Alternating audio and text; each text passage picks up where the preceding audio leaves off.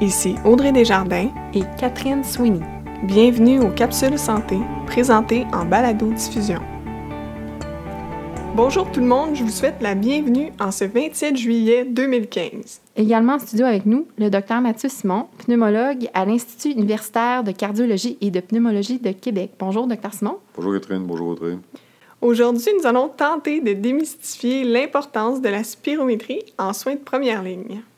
Si vous le voulez bien, docteur Simon, on va débuter l'épisode avec une question assez large. Pouvez-vous nous expliquer quelle est la problématique en ce qui concerne le dépistage de la maladie pulmonaire obstructive chronique au Canada? C'est un problème qui dépasse les frontières du Canada, d'ailleurs, euh, Catherine. La spirométrie, qui est l'examen qui définit la, la MPOC, qui l'objective, a toujours été perçue comme étant difficilement disponible, difficilement interprétable. En ce sens, il y a beaucoup de mythologie et on va essayer au cours de, la capsule de briser cette mythologie-là pour amener nos auditeurs à mieux comprendre le rôle de la spirométrie et sa disponibilité. Docteur Simon, est-ce que la spirométrie est vraiment l'examen de choix pour le dépistage de la MPOC?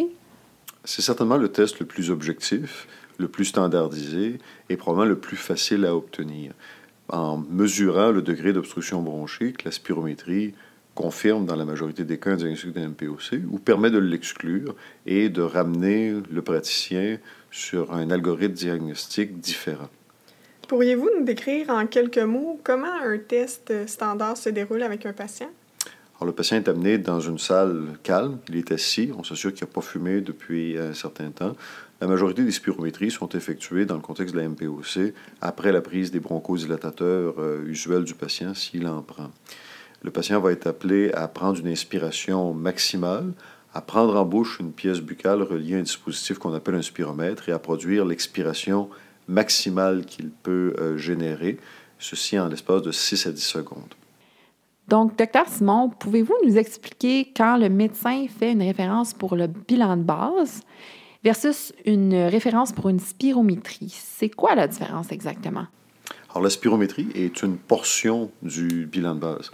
Le bilan de base, c'est l'assemblage de trois examens, la spirométrie, la mesure des volumes pulmonaires, généralement par plétismographie, et la mesure de la capacité diffusionnelle de la membrane alvéolaire au moyen d'une diffusion au monoxyde de carbone. Les volumes pulmonaires et la diffusion au monoxyde de carbone rajoutent des éléments très intéressants dans le, diagnostic de, de, la MPOC, mais plus dans d'autres maladies, essentiellement des maladies interstitielles. Donc, une spirométrie pour le dépistage et pour la prise en charge de la majorité des MPOC, c'est amplement suffisant. Si je comprends bien, quand un médecin fait une référence pour une spirométrie, euh, il n'aura pas tous les volumes pulmonaires. Donc, à quel moment un bilan de base est nécessaire?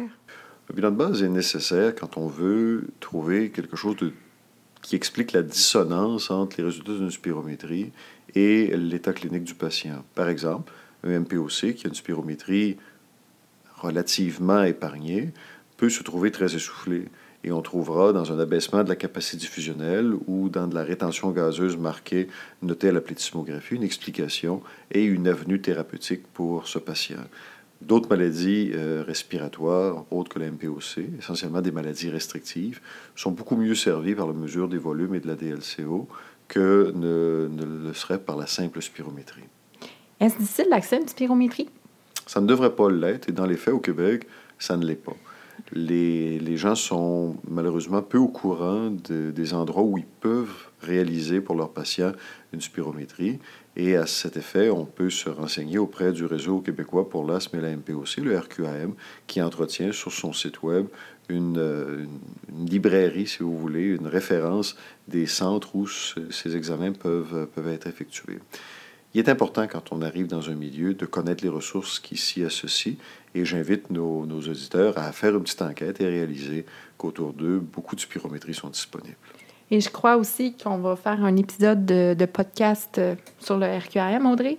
Oui, exactement. On va recevoir euh, Mme Patricia Côté, qui est la directrice du RQAM. En ce qui concerne l'interprétation, quand un médecin reçoit un rapport de spirométrie, est-ce que c'est vraiment difficile à interpréter? Ça ne devrait pas l'être. Et euh, à cet effet, la spirométrie se distingue de beaucoup d'autres tests de laboratoire car elle arrive avec des données brutes, soit les courbes spirométriques et les chiffres qui correspondent au VMS, la capacité vitale forcée euh, du patient, et les rapports qui, les définissent. Manifestement, il y a un exercice d'interprétation qui doit être fait, et cet exercice-là n'est pas très complexe, mais il faut le faire régulièrement ou être aidé par des outils. Donc, avec toutes ces belles explications, docteur Simon, comment se fait-il que la spirométrie soit si peu utilisée en soins de première ligne? On l'a dit, on l'aperçoit comme compliqué. Ce n'est pas le cas. On l'aperçoit comme inaccessible. Ce n'est pas le cas non plus. Et on l'aperçoit parfois comme pas nécessaire parce que la MPOC est une maladie euh, qui fait, fait souvent l'objet de nihilisme parce que c'est une maladie liée au tabac, qui est une habitude de vie du patient. Mais en ce sens, elle n'est pas différente du diabète, de l'hypertension artérielle et de bien d'autres euh, conditions qui sont effectivement liées à nos habitudes de vie.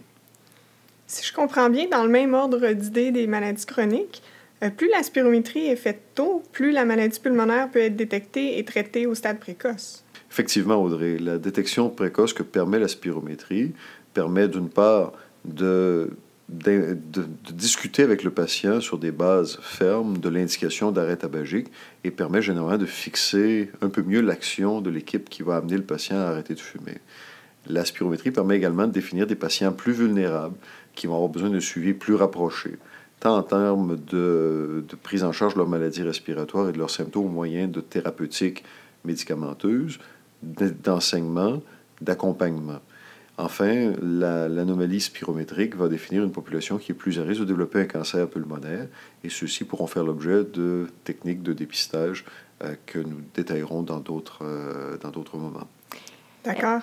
Est-ce que ça ne pourrait pas avoir, par contre, un effet contraire, par exemple, chez un patient fumeur chez qui la spiro serait normale? Tout à fait.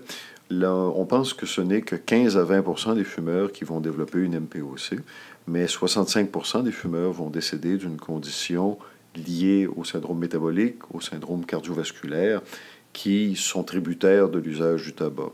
Donc, il faut surtout pas dire à un patient, ben, écoute, je te fais une spirométrie, puis on arrêtera la cigarette si ta spirométrie est anormale. Non, ça serait une erreur. Mais ça permet d'objectiver précocement les dégâts faits par l'habitude et donc d'essayer de convaincre le patient de la quitter. Est-ce qu'on pourrait se passer du test de spirométrie pour estimer le degré d'obstruction bronchique chez un patient juste avec la clinique? Ça, ça, serait fantastique, mais malheureusement, la spirométrie est la seule façon d'absolument objectiver la, la, MPOC.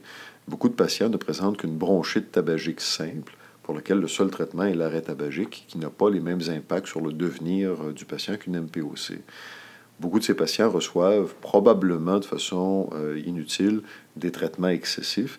Et un des objectifs de la spirométrie, c'est de rationaliser, en basant sur l'évidence le traitement, l'utilisation de nos ressources. En résumé, docteur Simon, quels seraient quelques-uns de vos meilleurs conseils à donner aux professionnels de la santé qui nous écoutent présentement? Écoutez, la spirométrie, c'est simple, c'est disponible, faites-la. Ah, super, c'est assez clair, c'est clair. Le message est passé. Merci, Dr. Simon. Merci, Dr. Simon. Merci, Catherine. Merci, Audrey. Restez à l'écoute pour les prochaines capsules.